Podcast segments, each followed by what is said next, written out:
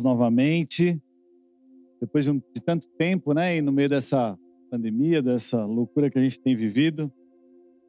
E vocês estão me dando a oportunidade aí, né? De, de dar uma desenferrujada. Mas a gente está muito feliz de estar aqui com os irmãos. E é, eu quero compartilhar com os irmãos uma palavra que foi a palavra que norteou a minha vida todo, assim, o segundo semestre do ano passado. É, só contextualizar um pouquinho. Aliás, deixa eu fazer uma pergunta. Eu vi que a igreja cresceu, tem gente nova, né? Quem aqui nunca tinha me visto? Assim, tanta mão aí. Nossa, bastante gente. Então, uh, eu pastorei ali por 10 anos, né? A Ministério de Jovens ali em São Paulo, na, igreja do Edicando em Cristo, ali no Tremembé. E quando foi o ano passado, o ano da pandemia, é, eu, Deus me deu uma palavra é, e Ele começou a ministrar o meu coração e Deus pediu para que eu pudesse compartilhar isso em forma de uma série. E a série era Tudo Novo. A gente é, poderia chamar algo novo, né, alguma coisa assim, mas Deus falou: não, Marcos, quero que você fale sobre tudo novo. Foi interessante porque o ano passado também eu passei por uma reforma na minha casa. Eu fiquei oito meses fora de casa, né, numa reforma, no meio da pandemia. E eu morei um pouquinho em cada lugar. E um dia eu estava lá na obra, assim, eu moro num apartamento, estava na sacada. E Deus ministrando ao meu coração, eu estava ali né, acompanhando a obra, mas aquele tempo, assim, sabe, devocional curto, assim, daquelas os devocionais de flash, assim, eu estava orando. E Deus falou assim comigo, Marcos, dá uma olhada no teu apartamento. Eu olhei assim, vi quebrado, né, o pessoal trabalhando. Ele falou, agora dá uma olhada para a fachada do seu prédio. Eu não tinha realmente percebido, mas a fachada todinha do meu prédio estava em reforma também. E aí eu comecei a olhar para tudo aquilo e Deus falando assim para mim, Marco, algumas coisas que eu quero fazer na, no espiritual, às vezes eu começo pelo natural. E assim como você percebe que tudo está em reforma na sua vida, eu quero fazer uma grande reforma esse ano na sua vida, na sua história, na sua vida espiritual, ministerial. É, Deus então falou muito comigo em cima de Isaías 43. Eu queria que você abrisse Isaías 43, 18 e 19. E, e o que aconteceu, meus irmãos, é que ali a gente ainda não tinha. É, a gente sabia que a gente em breve, assim, dali talvez algum tempo, a gente teria que fazer uma transição, faz parte da vida, né, da igreja, a vida ministerial é assim, funciona assim, a gente vê na Bíblia isso. E eu sabia que em algum momento a gente ia ter que fazer a transição do ministério, mas a gente nunca sabe, né? Ah, e aí, qual é o próximo passo? O que é que Deus tem pela frente? E, e quando eu comecei até ouvir de novo algumas palavras que eu preguei, eu falei, gente, eu estava pregando para mim mesmo também. Né? E Deus já estava ministrando para a igreja para esse novo tempo. E aí o que aconteceu foi que Deus nos levou a plantar uma igreja, né? começar uma igreja na cidade de Guarulhos, é grande São Paulo também, muito perto ali de São Paulo. E a gente está iniciando lá agora a inauguração, dia 3 do 7. É, enquanto a gente estava procurando um imóvel para alugar, e é muito difícil, né? Porque valores muito altos, muito difícil de você achar um imóvel que se encaixe dentro do perfil da igreja, para ser uma igreja, e a gente começou a procurar e a gente achou um lugar que foi, fechou um pouquinho antes da pandemia, é, que era um cinema pornográfico. E é interessante porque é, é, um ponto de referência na cidade, fica bem no centro. E, e, a, e, é interessante porque todo mundo que passa na frente e vê o prédio em reforma, fala, ué, o que, que vai ser aí? Né? E aí a gente fala assim, vai ser uma igreja. E várias pessoas falam, que legal! Outros, que bênção, você vê que tem cristão ali. Eu orei tanto por esse lugar. Eu queria, né? Porque ali, além de ser um cinema, porque cinema de rua, você sabe, já quase não existe, né? Principalmente em São Paulo, praticamente não existe. Os que são, são realmente cinemas pornográficos. E, e lá, na realidade, era uma, uma casa de prostituição disfarçada de cinema. as pessoas entravam lá para se prostituírem. Então, você via de tudo lá dentro. Quem passava na porta, aliás, o comércio local ali do lugar, a rua perdeu muito valor, as pessoas que tinham loja ali fecharam, sabe? Muito difícil. E quando a gente chegou ali, é muito legal ver o pessoal animado. O cara da lanchonete que já estava querendo fechar a lanchonete, agora vai manter a lanchonete aberta, porque sabe que crente come muito, né? Então, é... e aí falou: Meu, agora é a hora. Então, aí a gente está vendo o pessoal empolgado, animado, todo mundo está falando nisso ali. E Deus começou a ministrar muito ao nosso coração, né? É sobre. E eu falei isso aqui ontem, né? Um, um corretor, enquanto a gente estava procurando, o cara mostrou o imóvel, mas sabe, mostrando assim, já achando que eu ia, não ia gostar, por causa da história do imóvel. Ele falou assim: é, então, Marcos, é o seguinte, é, tem aquele imóvel, tem aquele, mas né, você viu lá, tem o. Foi o cinema, é claro que para vocês não, não vai servir, nem é bom, né? Eu falei, não, ao contrário. Para nós, vai ser um privilégio poder é, celebrar o Senhor naquele lugar. Um lugar que né, destruiu talvez tantas vidas através da imoralidade agora vai ser um lugar de salvação, de cura e de libertação. A palavra de Deus diz que onde abundou o pecado, superabundou a graça de Deus. Deus transforma maldições em bênção. E, e eu me lembro que a gente estava lá, acho que a Renata estava comigo nesse dia, não me lembro agora. É, entrou um homem lá assim, viu tudo em reforma, ele falou, que lindo, e aí vai ser o que aqui? Vai ser uma igreja. Ele falou assim: eu trabalhei no cinema aqui por mais de 20 anos. E aí eu comecei a perguntar algumas coisas para ele. Ele estava até, sabe, emocionado assim. Eu falei assim: quem sabe o senhor não vem trabalhar aqui agora na igreja? E aí ele falou: quando que vai ser a inauguração? Quando que, que hora que vai ser os cultos? Como vai ser? Aí eu comecei a explicar para ele. Ele falou assim: eu preciso realmente de Jesus. E às vezes eu fico lá na obra irmão, o que a gente evangeliza de pessoas na porta, então está sendo uma experiência muito especial para a gente. E dentro dessa dinâmica toda de vida que a gente né, passou e viveu, Deus falou muito comigo em cima desse texto. E enquanto estava pensando sobre o que ministrar os irmãos, Deus me lembrou né, dessa palavra para que eu pudesse compartilhar com os irmãos. É, o texto é de Isaías 43, 18 e 19, diz assim: Esqueçam o que se foi. Não vivam no passado. Vejam, estou fazendo uma coisa nova. Ela já está surgindo. Vocês não percebem? Até no deserto vou abrir um caminho e riachos no. E eu quero hum, trabalhar em cima de alguns pontos que são alguns verbos aqui, né, desses versículos o primeiro é esse: esqueçam. Você pode repetir isso comigo? Esqueçam. Vejam e percebam. Três coisas que nós queremos falar. É, só para dar o contexto para você desse texto de Isaías. Isaías, o povo de Israel, você sabe, ele passou por alguns momentos é, de muita bênção, onde o, governo, o reino de Israel era proeminente, né? Por exemplo, no reinado de Davi, de Salomão, eles tinham né, muita força. Mas a gente viu que o povo de Israel também, fruto talvez do pecado, da sua, do distanciamento com Deus, você vê esses altos e baixos na vida do povo de Israel. Em alguns momentos eles estão muito bem com Deus, estão adorando ao Senhor e o Senhor está ali com eles, abençoando, guerreando por eles. Em alguns momentos eles se afastam de Deus e nesse momento que eles se afastam, e cai no pecado, cai na idolatria. Algumas coisas acontecem com o povo e eles são sempre cativos, são levados para o exílio. E Israel passou por alguns momentos de cativeiro, de exílio. É um deles, você sabe, é, já foi é, talvez uma das histórias é, mais conhecidas bíblicas.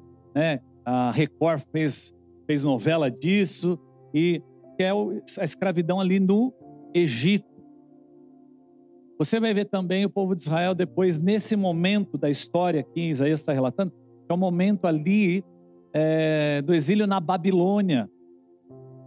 E, e nesse momento aqui, né, de, onde é, Deus fala com o profeta Isaías, ele Deus fala isso para ele, coloca esse texto assim: esqueçam o que se foi, não vivam no passado.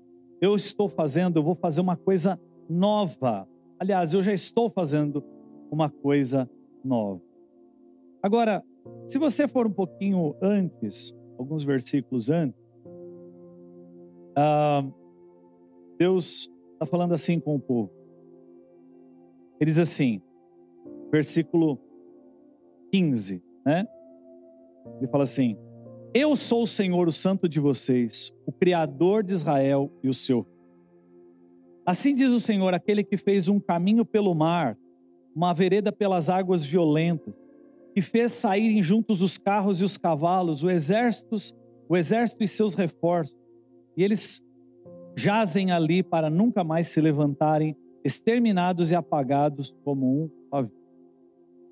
Preste atenção, Deus primeiro ele fala quem ele é, ele fala de quem ele é, do, do Criador, ele fala que ele é o Deus Todo-Poderoso, e ele relembra algo que aconteceu na vida do povo. Parece até meio incoerente, né? Porque ele fala assim no versículo 18 que a gente leu: esqueçam o que se foi, mas ele faz questão de lembrar eles do que aconteceu. Ele fala assim: ó, lembra que eu libertei vocês do Egito? Lembra de que quando vocês estavam passando, esse é o texto, quando vocês estavam passando pelo mar, o mar se abriu e lá o exército do Egito todo foi afogado. Lembram disso? Então, lembraram? Agora esqueçam. Esqueçam isso. Agora, se Deus está fazendo questão de lembrar do passado e ao mesmo tempo pedindo para esquecer, esse verbo primeiro que a gente quer trabalhar, esquecer, não está falando para você ter um problema de memória, ele não está falando disso. Ele sabe que você ainda vai ter memória. Ele não está falando, por exemplo, de não ser grato. Ele não está falando para você ter ingratidão, não, ao contrário. Continue sendo grato. Mas o que ele está dizendo é o seguinte: eu estou querendo mostrar para vocês que aquilo que aconteceu até hoje, ou aquilo que você viveu comigo até hoje, não se compara com o que eu vou fazer ainda na sua vida. E por isso que o tema dessa palavra é o melhor está por vir. Você pode repetir isso comigo? Fala assim, o melhor está por vir. Quantos acreditam que o melhor de Deus está por vir na sua vida? Amém? Eu creio nisso. Sabe por quê? Porque quando eu leio a palavra de Deus, eu vejo um Deus que é santo. Quando todas as descrições bíblicas do céu me chocam, sabe por quê? Porque na realidade, todos os anjos, imagina, Anjos são seres celestiais de grande poder. E eles estão lá desde sempre com Deus, Deus os criou e eles estão lá com Deus. E eles conhecem a terra, eles conhecem o universo, eles conhecem os planetas. E quando eles olham para Deus, eles, quando eles contemplam a glória de Deus, eles não têm outra opção a não ser se render de tanta santidade, beleza, poder. Eles olham e eles estão dizendo o seguinte: que a palavra santo é muito mais do que você dizer que ele é puro, de que né, ele é belo. Santo é dizer, ele é incomparável. De tudo que eu vi, de tudo que eu já presenciei, não existe nada igual a ele. Isso que significa a palavra santo. Ele é incomparável, separado de tudo.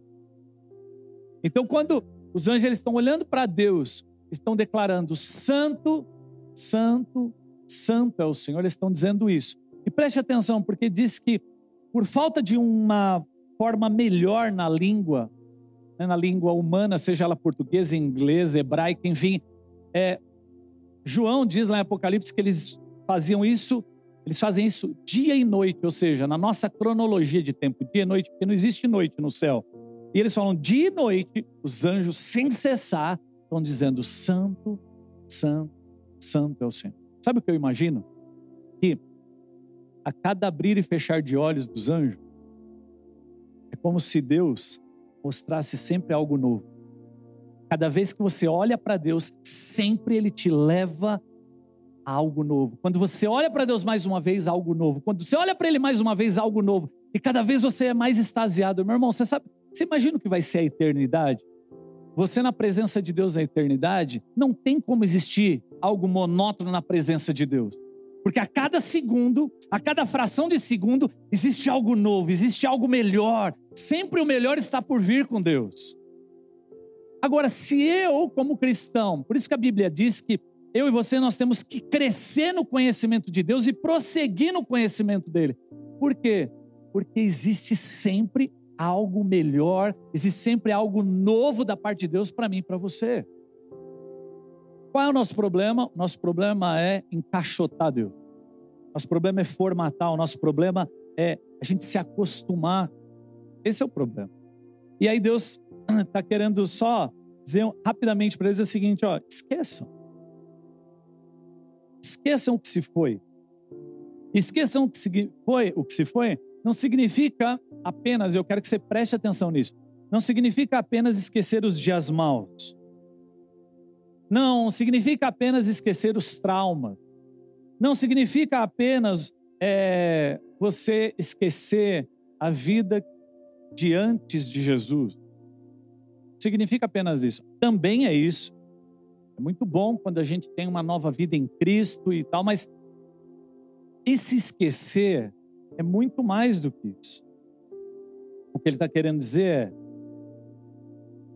você precisa entender que comigo, cada dia, é uma oportunidade de você viver algo extraordinário. Cada dia é um momento de você viver algo novo. A palavra esquecer aqui nesse texto é a palavra, texto foi escrito em hebraico. E a tradução da palavra dessa palavra hebraica é a palavra zakar, significa manter na, na lembrança, fazer um memorial. Então, esse é, fala assim: esqueçam, é, ele está dizendo assim, não mantenham isso na lembrança ao ponto de fazerem disso um memorial. Aonde você sabe aquele saudosismo, ah, porque aquela época era boa. Ah, porque você lembra aqueles tempos não voltam mais. Ah, então você faz um memorial daquilo. Toda hora parece que você volta naquele lugar. Toda hora você aquilo parece que impede você de viver coisas novas. E Deus é um Deus que se move, é um Deus dinâmico. E quando você fica preso ao formar um formato do que Deus faz, quando você acha que Deus age sempre do mesmo jeito, ou quando você é, formata Deus na sua vida baseado numa história que você teve com Ele, é muito bom, claro, você conhecer Deus, você ter experiências com Ele, ter testemunho, isso é muito importante. Mas Deus sempre está dizendo assim: se você ficar preso a isso, você vai ser impedido de estar aberto, com o teu coração aberto para viver coisas novas. Então, esse esquecer, Deus está falando assim: Deus quer que você pare de fazer da sua história um padrão do agir dele. Deus quer que você pare de idolatrar o seu passado incrível. Já conversou com São Paulino? Não, porque nós somos tricampeão mundial. Lembra do Raí e tal, não sei o quê. Eu não sei se tem algum São Paulino aqui, mas assim, Entendeu? Eles idolatram o passado. Deixa eu falar um negócio pra você: não tem como ficar preso no passado. Esqueça o que se foi. Eu só não posso dizer que o melhor está por vir para São Paulo, né? Mas, mas é mais ou menos, cara, assim, você fica idolatrando o passado tão incrível que você já viveu, e aí você para, parece que no tempo. E eu quero dizer algo para você. O que você viveu ontem com Jesus, o que a experiência de ontem, a oração de ontem, ou até a oração de hoje de manhã, o relacionamento, a cura de ontem, já é longe demais. Sabe, às vezes a gente, a gente tem essa tendência como ser humano, não, mas olha, eu jejuei tanto, eu orei tanto, eu fiz tanto. Mas quando você acorda no dia seguinte de manhã, você tem oportunidade de conhecer mais de de viver coisas novas, de orar mais, de conhecer mais dele. O que passou? Foi importante? Foi. Tem que ter gratidão, mas Deus tem algo novo. As pessoas elas estão presas, né? Nessas experiências incríveis. E elas não conseguem viver mais nada novo. Existem pessoas que elas se contentaram tanto com o bom e elas não conseguem viver o ótimo. Tem uma, um testemunho que eu gosto muito do, de um pastor que já falecido, pastor americano Lester Sunhall. Pastor Lester foi um, um grande pastor nos Estados Unidos e ele já estava, ele já tinha feito é, transição da igreja dele, ele já tinha realizado muitas coisas em Deus. Mas sabe um homem com 83 anos, apaixonado por Deus, sabe a unção de Caleb? Não, Deus ainda tem algo para eu conquistar. Deus já me fez, Deus me fez promessas e eu vou continuar atrás dessas promessas, mesmo com a minha idade. Eu ainda tenho. É legal o Caleb falando isso, né? Eu ainda tenho a força e o vigor, porque Deus tem uma promessa para mim. E o pastor Lester, ele era esse cara, 83 anos, os filhos dele pegaram, pai, você já realizou já tantas coisas no reino de Deus, já fez tantas coisas incríveis. Agora está na hora de você descansar, pai.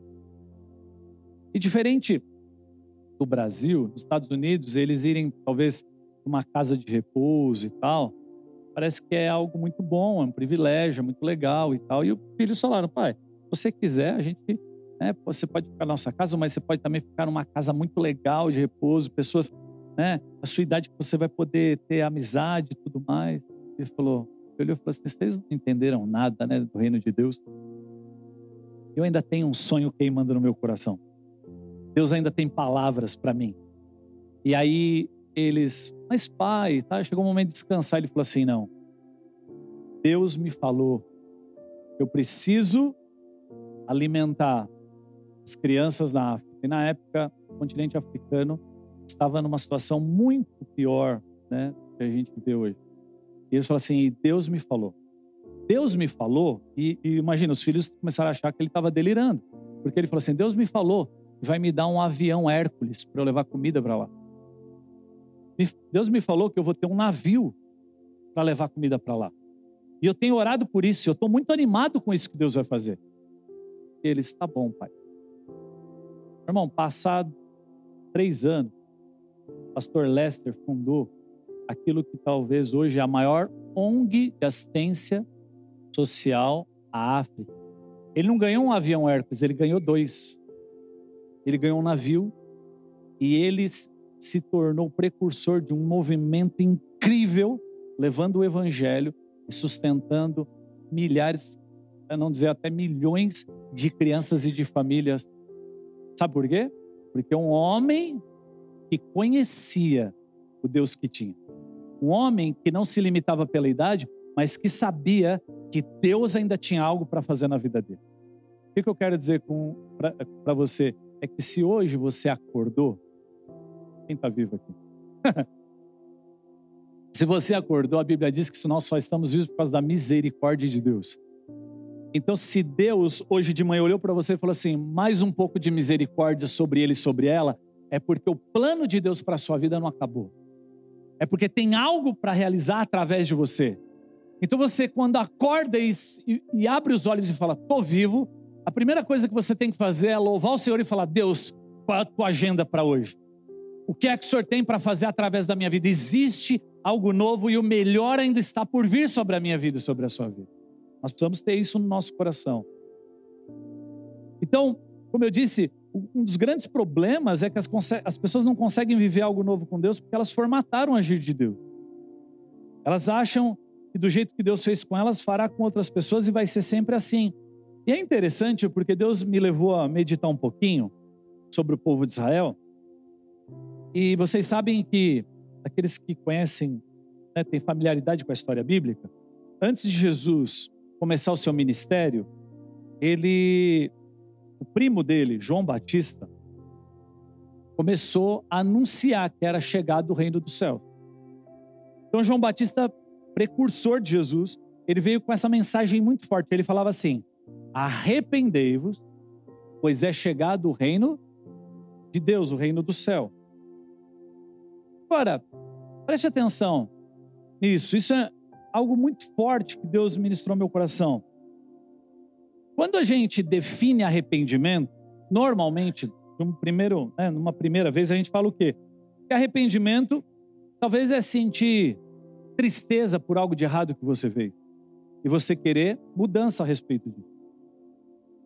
Mas isso não é a melhor definição de arrependimento. Isso também é arrependimento. Você sente talvez um pesar por você estar tá na direção errada. E Deus vem e fala com você para que você alinhe a sua direção. Então, arrependimento fala sim de abandonar uma velha vida. Arrependimento fala de abandonar o pecado. Mas a palavra arrependimento é a palavra metanoia ou metanoia, né? Significa mudança de mente. Em alguns dicionários bíblicos, você sabia que a palavra, essa palavra arrependimento, metanoia, significa mudança de personalidade? Você fala, como assim, pastor?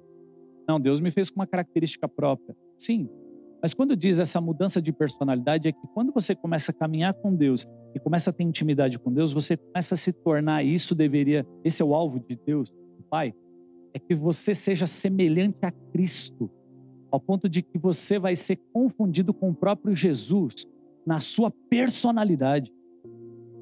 Então, arrependimento é isso. É uma transformação de mente, é uma transformação de caráter ao ponto que você vai se tornando cada vez mais semelhante a Cristo. Isso é possível com o conhecimento de Deus, com o relacionamento com Ele. Então, arrependimento é permitir que Deus mude a sua mente para você estar preparado para viver algo novo com Ele. Preste atenção nisso. Quando João Batista estava falando assim, arrependam-se, pois é chegado o reino dos céus, eu quero dizer algo para você. O povo de Israel, eu tenho pessoas já né, é, tive relacionamento com vários judeus e tudo mais, e sempre conversando com eles, é, é interessante, sabe o que? O povo judeu, ele é preso ao passado.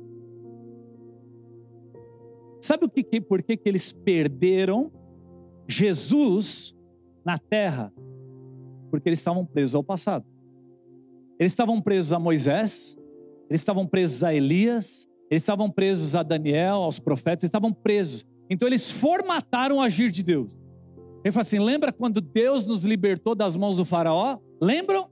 Lembram quando Deus nos livrou da Babilônia? Lembram? E aí eles começam a lembrar dessas coisas e eles formataram o agir de Deus. Ou seja, o Messias que viria sobre a terra, eles estavam esperando o quê? O Messias, como foi Moisés, como foi Elias, com, com essas características, libertador, porque eles estavam vivendo uma opressão naquela época de Roma.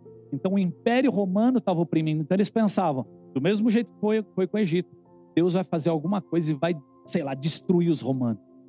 E vai estabelecer de novo a gente no governo. Eles estavam pensando e esperando isso, estão esperando até hoje. E aí sabe o que acontece? Aparece João Batista dizendo: arrependam-se, ou seja, mudem a mente. Porque é chegado o reino. E o reino dos céus é diferente de tudo que vocês já viram, é diferente de tudo que vocês já viram. Porque se vocês não tiverem uma nova mentalidade e não entrarem em arrependimento, ou seja, vocês não entrarem em humildade, vocês não, não entenderem que Deus é um Deus que faz novas todas as coisas e que Ele tem uma nova forma de agir, vocês vão ficar presos no formato do passado e vão perder a melhor coisa do presente, que é Jesus. Por isso que eles tiveram dificuldade de reconhecer Cristo. Cristo viveu com eles, o Deus encarnado estava lá com eles. E a maior parte deles perdeu aquilo. Por quê? Porque eles estavam formatando o agir. Por isso que essa palavra é tão importante. Esqueçam. Fala isso comigo, esqueçam.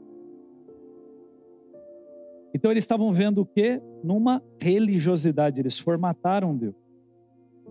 Deus não te chamou para ser religioso. Deus te chamou para ser filho.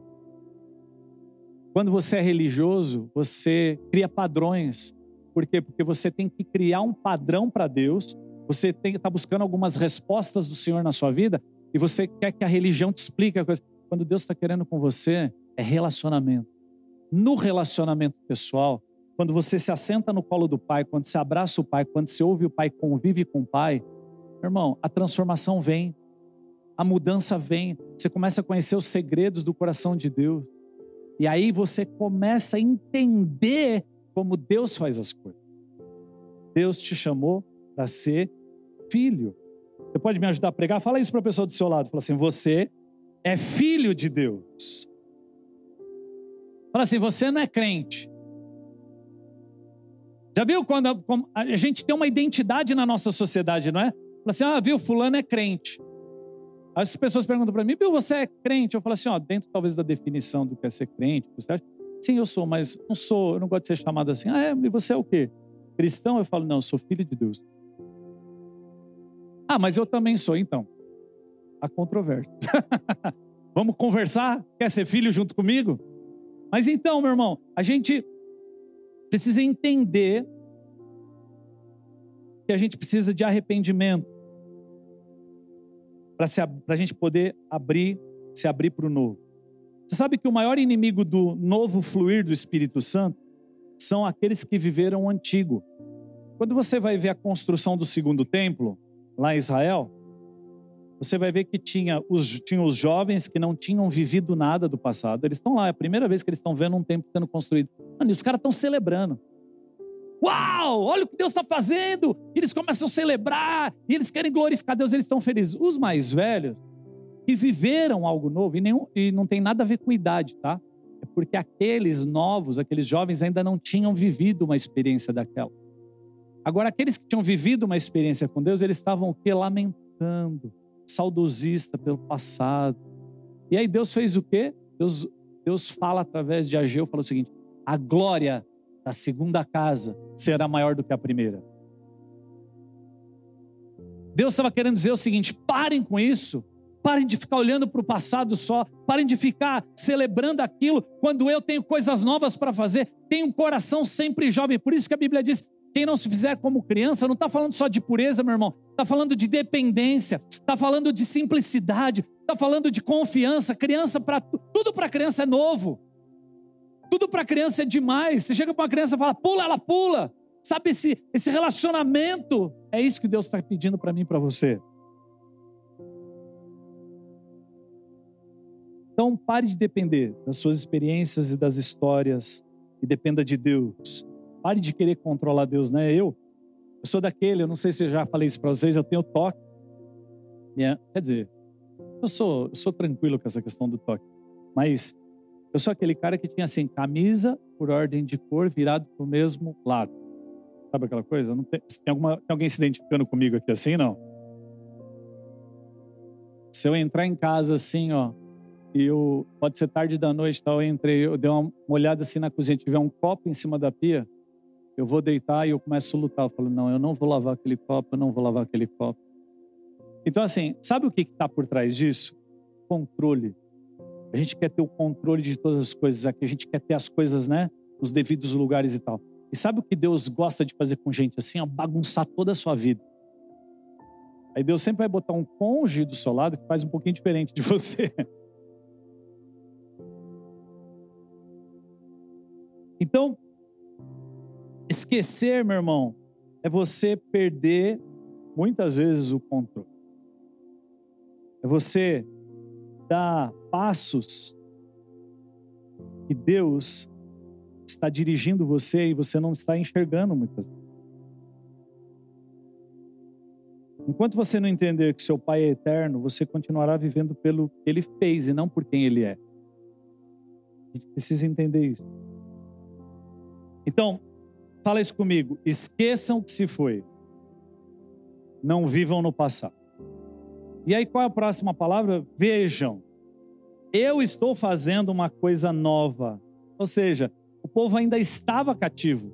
E ele já estava falando: Eu estou fazendo uma coisa nova. Ela já está surgindo. E vocês não percebem? Vejam. Abram os olhos e vejam o que está acontecendo. Meu irmão, ver é diferente de enxergar. Por quê? Porque se eles estivessem apenas baseando a vida deles pelo que eles enxergavam, eles falavam: ah, tá bom, Deus está falando, mas nada mudou. Eu continuo aqui, exilado, escravo na Babilônia. Eu estou aqui, e aí? Isso é enxergar.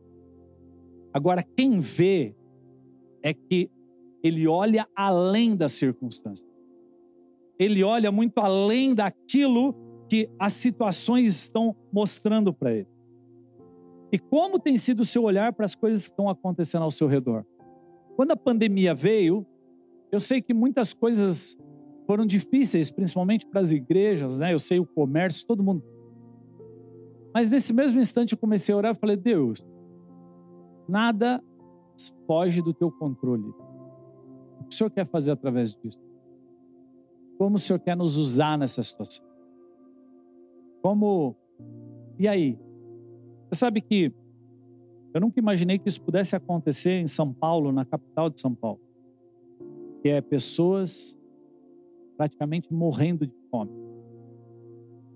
A Renata, ela cuidava do, estava à frente do instituto, lá o Instituto Edificando, que cuida né, dessa parte social da igreja. E na pandemia, até os trabalhos sociais a gente não podia realizar. O que a gente fez era o quê? A parte da alimentação, a parte de suprir. E a gente falou: como é que a gente vai fazer? De onde vai vir dinheiro? Preste atenção. O dinheiro não veio nem de dentro da igreja. O dinheiro veio de pessoas não cristãs que doaram para o instituto centenas de milhares de reais para que a gente pudesse comprar alimentação, cestas básicas e todas essas coisas. E aí você começa a depender do Senhor. A Renata é melhor do que eu nisso, né? Nessa questão da dependência. E aí, o que aconteceu foi que começou o atendimento ao bairro. E pessoas que tinham seu coração fechado para o evangelho, ou até para a igreja, porque tinham uma certa distância com a igreja, começaram a abrir o coração nesse momento e começaram a ver o amor de Deus na prática através da igreja. E aquele bairro começou a sofrer uma mudança, uma transformação ali na frente. Pessoas que tinham dificuldade de entrar na igreja, agora não vem a hora, querem entrar, querem participar. Sabe por quê? Porque no momento das maiores crises, a igreja tem que olhar para essas coisas como oportunidades para fazer a diferença na sociedade. E aí, pessoas que estavam em depressão, e aí você começa a fazer as células online, você tem os cultos sendo transmitidos, né? todas as igrejas tiveram que se esticar, né? o pastor Sérgio estava falando isso para mim, e começaram a investir. Daqui a pouco, gente, as pregações começaram a inundar as redes sociais. Então você olha para um lado e você fala assim: meu Deus, o que é que está acontecendo? E você começa a se desesperar. Mas quando você olha com a perspectiva correta do reino, quando você está ali alinhado com o coração do Pai, aquilo está se tornando, na realidade, uma grande oportunidade. Então a gente precisa entender isso. Como é que tem sido o seu olhar? O olhar é de pessimismo? O olhar é de crítica?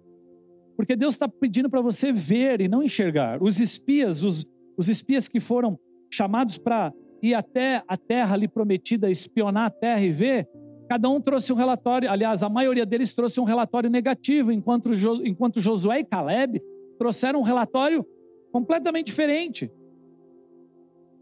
Se dependesse de Josué e Caleb, eles teriam entrado na terra prometida 40 anos antes. Mas por causa de um olhar pessimista, aqueles que só olham circunstâncias e não veem aquilo que o reino celestial está mostrando, que Deus está mostrando, às vezes adiam as bênçãos e os processos de Deus. Então, dez homens chegam lá e falam: Ah, lá tem gigante. Enquanto uns estavam vendo o gigante, o outro estava vendo a prosperidade da terra. Enquanto um estava vendo dificuldade, o outro estava olhando e vendo tudo aquilo que Deus tinha, as promessas de Deus. E é interessante porque você vai ver lá em Êxodo, Deus falando assim: essa terra eu dei para vocês. Deus é o único que pode falar de algo do futuro usando um verbo do passado. Sabe por quê? Porque ele já determinou aquilo. Ele falou assim: Eu já dei para vocês, vocês só precisam lá e tomar posse. Ah, mas tem gigante. Mas você confia mais na sua força, então? Ou você tem mais medo das situações das pessoas do que confiança na minha palavra?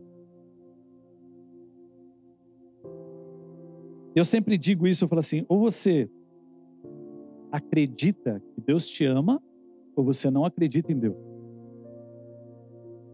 E você precisa saber que Ele está com você em toda e qualquer circunstância.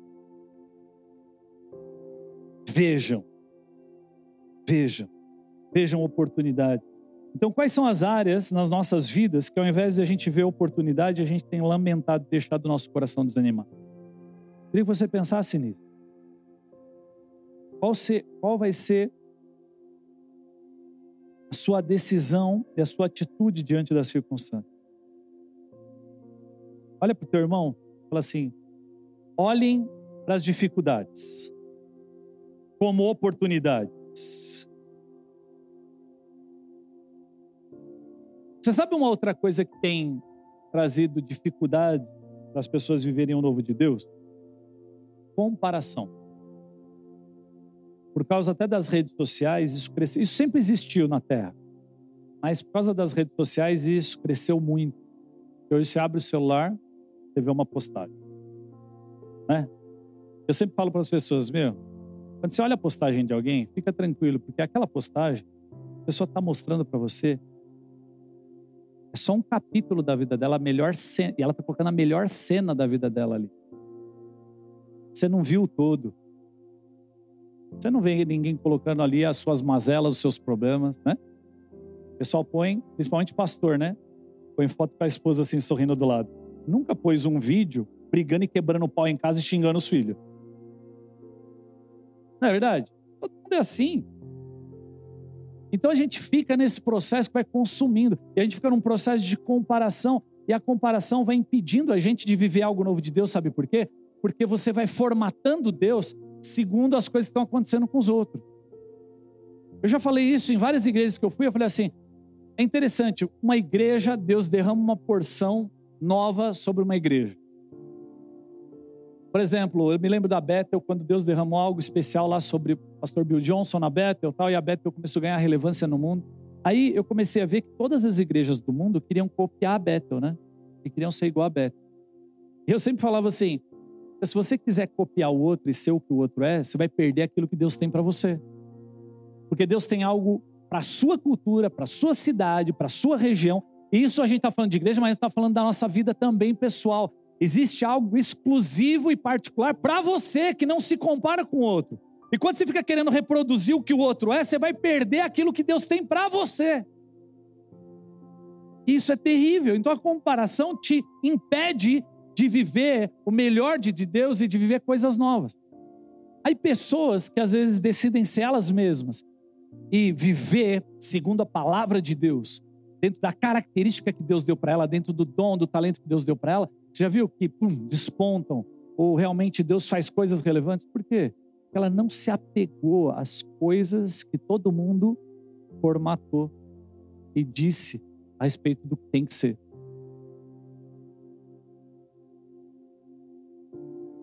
Na ótica do reino de Deus, tem que existir é cooperação e não competição. Porque nós somos um corpo. Se você tem, eu não tenho. E esse é o maior motivo da gente se unir. Você sabe que quando o apóstolo Paulo fala sobre unidade, junto com unidade ele está falando de diversidade.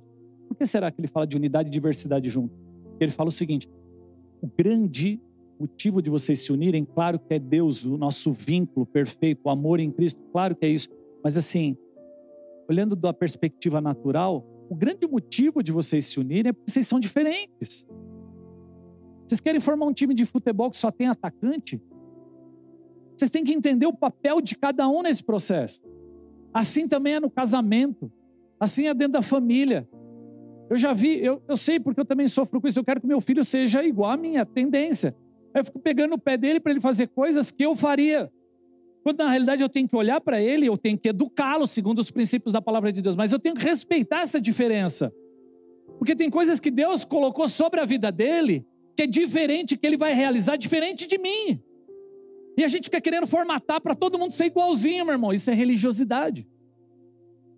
A gente precisa mudar isso. Por quê? Porque Deus está falando com a gente. Vejam, eu tenho uma coisa nova. Pare de se preocupar com essa questão de, sabe, buscar evidência, querer ser o primeiro, Deixa, para de querer ser o primeiro, sabe por quê? Porque Deus já te fez único. Sua identidade já diz isso quando você põe o dedão lá no digital. Não existe nenhuma igual à sua. Aquilo é só um reflexo de todo o resto que Deus. Eu não estou falando só de aparência. Eu estou falando de coisas internas. Existe algo específico sobre a sua vida que não existe sobre nem um outro ser humano na face da Terra em toda a história da humanidade. Para pensar nisso? Existe algo específico sobre você. Mesmo o Alex, que é gêmeo, né, do irmão dele, eles não são iguais. Deus tem coisas diferentes sobre cada um. Então, esqueçam o que se foi. Fala isso comigo, esqueçam. Vejam e percebam. Perceber está ligado à, à, visão também, né? ver além dos fatos. Perceber que aquilo que Deus está fazendo, que nós somos o elo, nós somos o meio, que nós não somos o fim de tudo. Perceber que Deus, quando eu falei aqui para os jovens, perceber que nós somos e precisamos deixar um legado. Normalmente a gente fala isso para jovem porque jovem ele, ele é imediatista, ele não ele pensa só no agora. Jovem não pensa, por exemplo, você, dificilmente o jovem pensa na morte.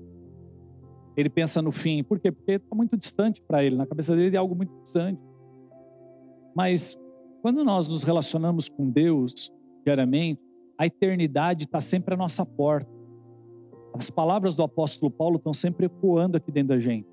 O apóstolo Paulo, ele não era alguém depressivo, mas ele não via a hora de se encontrar com Jesus. Ele não era alguém depressivo, ele falava assim: viver para mim é Cristo, mas o morrer é lucro. Ele falou assim: olha, se eu morrer, eu vou ter aquilo que eu tanto espero, Jesus face a face. Mas para o bem das pessoas, é importante que eu fique aqui cumprindo o meu propósito. Ele começa essa, parece que essa luta interna assim, olha, é muito bom servir a Deus, mas é muito melhor estar com Ele. Parece que aquela, aquilo é um pensamento dele diário. E quando você pensa, não é sendo, sabe, é, mórbido, não é sendo depressivo, ah, pensar na morte, não. É você saber que essa vida não é o fim. E quando você tem essa perspectiva da eternidade, a sua forma de viver muda. Sua forma de pensar, sua forma de se relacionar, tudo isso muda na sua forma de agir. Sabe aquela coisa de viver hoje como se fosse o último dia? Sabe aquela coisa assim, tem uma carta que uma vez eu li da um esposo, é isso mesmo, do esposo de uma comissária de bordo daquele avião da TAM que caiu, Congonha, alguns anos atrás. E a carta dele é a coisa assim emocionante, mais linda. Ele falando: se eu soubesse que aquele era o último dia, o que eu te... aí ele começa a dizer o que ele teria feito. E eu fico pensando: por que será que a gente entra no piloto automático? Por que será que a gente acostuma com as rotinas? Não que rotina não seja bom, é bom, é importante a gente ter equilíbrio, rotina, tudo isso é importante. Mas por que será que você tratou seu irmão, sua irmã, seu pai, sua mãe, seus filhos da forma que você tratou hoje e que se você soubesse que eles iam morrer no dia seguinte, você faria diferente. Por quê? Sabe por quê? Porque isso é uma questão de mente. Uma vez eu preguei sobre honra e uma definição que Deus me deu sobre honra é a seguinte: para você definir honra é mais fácil você definir desonra. E o que é desonra? É tratar alguém como alguém comum. Desonrar alguém é tratar ele como alguém comum. Honrar uma pessoa é você ter ela sempre, como se você colocasse ela todo dia num pódio. E o que é merecedor alguém que está no primeiro lugar do pódio? Honra, aplauso, uma medalha. Mas essas medalhas e esses aplausos são dados de que forma? Através do seu carinho, através do seu serviço, através das suas palavras. Meu irmão, estou dizendo que isso é fácil que a gente entra na dinâmica do dia a dia. Mas o que Deus está falando isso com a gente é: você consegue perceber o que eu estou fazendo? Você consegue perceber para que eu te chamei nessa terra? Você consegue perceber o que é que eu estou fazendo? Porque quando você vê é uma coisa, mas quando você percebe, você começa a mudar. Você tem essa mudança e você começa a agir de forma diferenciada. pergunta é: se hoje fosse o último dia, o seu último dia, e se fosse o último dia dos seus familiares, como é que você agiria? Como é que você reagiria? Quais são as coisas que você deixou de fazer que você vai fazer? Quais são as coisas que você fez que você precisa consertar? Sabe quando você vive com Deus e percebe o que Ele está fazendo sobre a terra? Essas essas reflexões, esses pensamentos começam a ser constantes nas nossas vidas. Então, Deus está nos chamando para romper, para viver o novo de Deus. Você precisa romper com a familiaridade e avançar para crescer em fé. Porque quando você fica muito familiar com uma coisa, você entra na rotina, que eu acabei de falar. Você fica tão familiar, né? Família é isso, né? Familiaridade Né? Porque familiaridade é o quê? Você casa. Antes de você, quando você conhece uma moça, né? Você é jovem, aí você começa a namorar, você faz o quê? Perfume, né, irmão? Passa Listerine pelo menos umas três, quatro vezes. Pelo menos deveria, né? Corta a unha, né? Porque tem uns que estão igual minha unha hoje, está parecendo palheta de guitarra. Mas assim, você dá um, né, um trato. As mulheres dão um trato no telhado do templo, né? Templo do Espírito. Então assim, você se arruma. Aí você começa a namorar. Aí você é noiva. Parece que é um declínio, não é verdade? Aí você casa. Aí você começa dentro de casa usar camisa de político. Andar de cueca, é, não sei o quê. Irmão, por quê? Isso está diretamente ligado a essa palavra, familiaridade. Eu não estou dizendo que a gente não tem que ter esse tipo de liberdade, que não é saudável, não estou dizendo isso. Mas o que eu estou dizendo é que essa palavra familiaridade que está ligada a isso é que você deixa de considerar algumas coisas importantes e deixa de ser intencional em algumas coisas importantes. Deus está pedindo para a gente romper com a familiaridade nesse sentido de você ser intencional todos os dias, você se importar com coisas que talvez eram importantes no início e deixaram de ser agora. Você precisa entrar nesse lugar de ter expectativa, porque a familiaridade ela evolui para a religiosidade. Com a religiosidade não existe mais fome, não existe mais expectativa, e quando não existe mais expectativa, o que acontece? Mornidão e morte espiritual. Você formata Deus, você não tem mais expectativa. Você consegue imaginar? Os anjos estão lá glorificando a Deus agora, todo o tempo, por quem Ele é. E às vezes a gente está desistindo. Eu fico vendo algumas pessoas que desistem das suas próprias vidas. Eu falo assim: você pode não acreditar em você, mas deixa eu falar uma coisa: Deus continua acreditando em você. O Deus Todo-Poderoso continua acreditando em você, tanto é verdade que você está vivo aqui hoje. Existe um plano ainda para a sua vida, existe um plano para a sua família, existe um plano para o seu futuro. Deus continua dando crédito e valor para você. Você por si só não tem valor nenhum, mas Ele deu valor a você e continua acreditando em você. Qual impacto então isso está trazendo na nossa vida? Qual impacto isso está causando nas pessoas ao nosso redor? Uma vez eu entrei no nosso culto lá de jovens no sábado e vi o culto cheio. E aquilo alegrou meu coração e eu estava orando assim. E eu falei, meu Deus, que alegria, né? Aquilo alegrou meu coração. E Deus falou assim para mim, Marco, isso é importante, bom. Mas mais do que o culto cheio de pessoas, eu quero que esses jovens tenham, estejam cheios de mim, da minha presença. Porque começa a acontecer, de forma geral eu digo, são cultos cheios e igrejas cheias de pessoas vazias. Pessoas que se familiarizaram com Deus. Pessoas que não têm mais expectativa do novo de Deus. Pessoas que entraram numa rotina numa forma mecânica de adoração. Pessoas que não conseguem olhar para Deus ter essa, essa ousadia e essa intrepidez para poder viver o algo novo de Deus e saber que o melhor de Deus está por vir. Acordar diariamente sabendo, Deus, hoje qual é a nossa agenda? Deus, hoje o que o Senhor tem para a nossa vida? Cada pessoa que Deus coloca do meu lado, seja no elevador, no saguão de hotel, seja no corredor, seja no meu trabalho, coisas, Deus, o que é que tem para as nossas vidas hoje?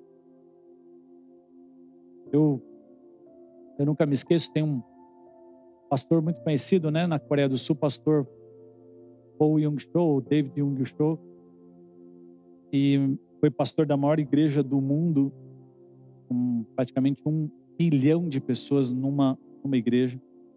E, e a história de conversão dele é algo incrível, porque uma jovem, uma adolescente, bateu na porta. Não sei se você sabe, mas a Coreia do Sul hoje é um dos maiores índices de desenvolvimento humano do mundo, maior, maiores IDHs do mundo. É um país que é uma referência. E é um país de, de raízes muito fortes cristãs. Passou por um grande avivamento. As igrejas lá são enormes. Você vai para lá ainda hoje você vê quatro horas da manhã com muita gente nas ruas. Aí você fala, estão indo trabalhar cedo? Não, eles estão indo para as igrejas para orar todo dia. Eles oram de manhã até umas seis horas e depois eles vão para o trabalho. É um movimento na Coreia que afetou a política, afetou tudo que existe lá. Eu nunca me esqueço quando a Copa do Mundo foi Coreia do Sul e Japão. O Fantástico foi fazer uma reportagem na Coreia do Sul e naquela cidade onde eles estavam, o único crime que tinha acontecido no ano inteirinho foi o roubo de uma carteira. Por causa do avivamento, por causa da presença de Deus através da vida das pessoas. A Coreia do Sul é algo incrível, mas nem sempre foi assim. Sabia que esse processo de transformação na Coreia se deu em 16 anos? Coreia era um dos piores índices de desenvolvimento humano do mundo e em 16 anos se transformou na, nas 10, nos 10 maiores potências do mundo. Preste atenção. Por causa do evangelho. E nessa época existia muita pobreza, existia muita criminalidade ainda na Coreia do Sul. E o pastor Poyung Cho, ainda novo, ainda um jovem, ele estava com tuberculose. Ele estava deitado numa cama, num lugar bem simples assim, quase que um, né, um barraco. E aí, essa jovem, ela bateu na porta, ela estava evangelizando na, tipo, na rua. Ela bateu na porta dele, ele atendeu, ela entrou, e foi evangelizar ele, ele falou: Eu não quero saber de Deus. Eu não quero saber dessa história de Deus, eu não quero saber e tal. Beleza. Ela fez isso por sete dias seguidos na vida dele. No sétimo dia, ele olhou e falou assim: O que é que eu preciso fazer para você me deixar em paz? Ela falou: Fácil, entrega a tua vida para Jesus. Tá, e o que, que eu preciso fazer? Repete uma oração comigo. Ele falou: Tá bom, repetiu a oração. Ele falou: Outra coisa para não voltar mais aqui. Você vai ler essa Bíblia. O oriental, ele tem uma coisa com compromisso muito forte, né? Você promete que você vai ler a Bíblia? Ele falou, tá bom, eu prometo que eu vou ler a Bíblia. E aí, como ele tinha prometido, ele começou a ler a Bíblia. Irmão, quando ele começou a ler aquela Bíblia, ele foi tocado por Deus, Deus curou ele da tuberculose, ele levantou. Menos de uma semana ele estava de pé. Quem estava é, procurando Deus, buscando Deus, se converteu e se tornou o pastor que é. Sabe por quê? Por causa de uma jovem estava ali. Pastor Puyung Cho, ele diz o seguinte, que até os dias de hoje ele estava procurando saber quem era essa jovem e nunca mais soube. Você para para pensar, através do Paul Young Cho, um milhão de pessoas se renderam a Jesus e não só um milhão, mas muito mais outros países, né, tiveram, foram abençoados pela vida dele por causa de uma menina Aí fico pensando né, diante de Deus, já pensou? Ela, eu acho que ela é tão certeira, né? Ela, pumba, evangelizou, aquele ganhou um milhão, ela evangelizou outro, pum, mais 500 mil. Já imaginou um negócio desse? Então, assim, você, a gente nunca sabe o que Deus pode fazer através da nossa vida, através de uma conversa. Por isso, pense nisso, meu irmão, que Deus está tá nos dando oportunidade de fazer coisas incríveis no nosso dia a dia. O melhor está por vir. Você pode dizer isso mais uma vez? O melhor está por vir. Antes de encerrar, só lê novamente esse texto e diz assim: esqueçam o que se foi, não vivam no passado, vejam, estou fazendo uma coisa nova, ela já está surgindo, vocês não o percebem? Até no deserto vou abrir um caminho e riachos no ermo. Eu não sei o que é na sua vida que talvez você olhe e pareça um deserto. Eu não sei o que é que você olha para a sua vida e você talvez vê impossibilidade ou vê coisas que você fala assim, não. Aos meus olhos não tem mais jeito. Deus está falando para você, o melhor está por vir na sua vida o que eu tenho para fazer na sua vida, o que eu tenho para fazer na sua história, o que eu tenho para fazer na sua família, o que eu tenho para fazer através da sua vida é algo que vai impactar muitas pessoas. Para de desperdiçar os seus dias, para de desperdiçar o seu tempo. Me busque, me busque com todo o coração. A Bíblia diz: batei, batei abrir-se-vos-á. A Bíblia está falando também, ela diz assim: que se você buscar ele de todo o coração, ele vai se deixar ser achado. O que Deus está falando é o seguinte: olha, eu estou aqui à disposição, eu estou pronto, eu liberei algo sobre a sua vida, eu te mantenho vivo nessa terra e você precisa acreditar de que ainda existem coisas novas sobre a sua vida, de que existe ainda algo especial que eu tenho para fazer sobre você. Será que você consegue ver? Será que você consegue perceber?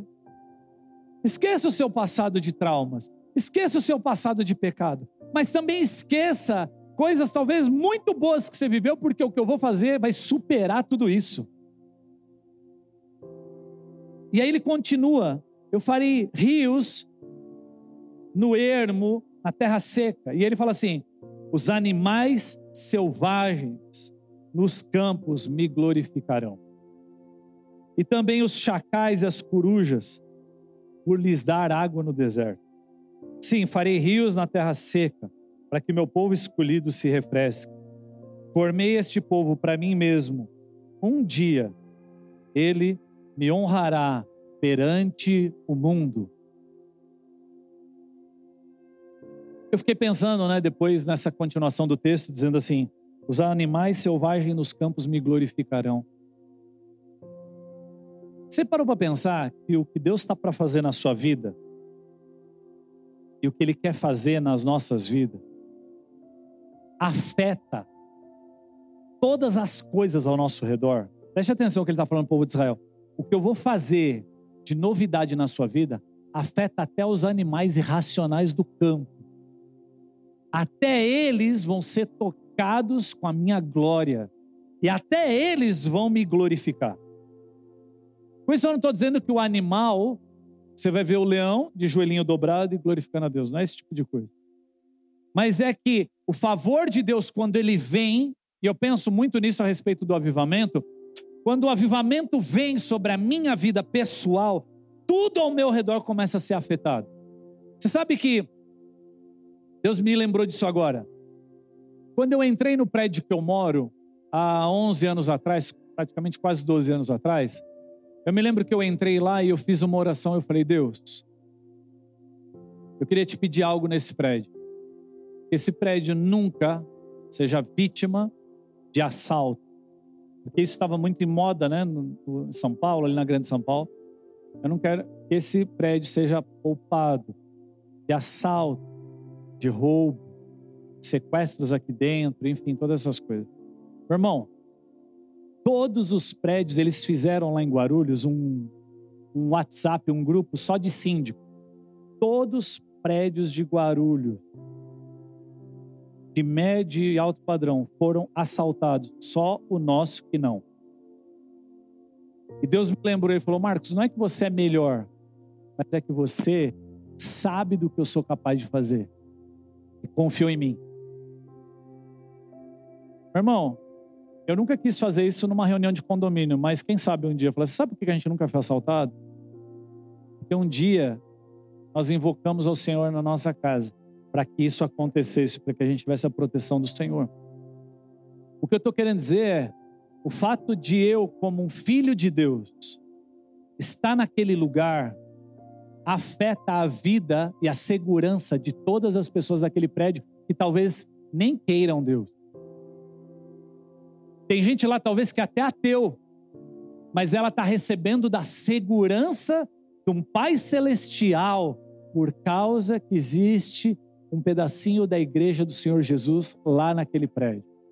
O que eu quero dizer para você é que a cidade aqui onde você mora, a rua onde você mora, onde você trabalha, estuda, essa esfera toda que está ao nosso redor, ela é afetada por causa da sua vida com Deus, porque, porque você o busca, porque você o quer, porque você é intencional na sua vida, porque você crê que o melhor de Deus ainda está por vir. E quando você se apega a isso, vê com os olhos espirituais, percebe e vive assim, segundo esse conselho do Senhor, você vai ver todas as coisas ao seu redor sendo abençoadas e afetadas. Quantos creem nisso?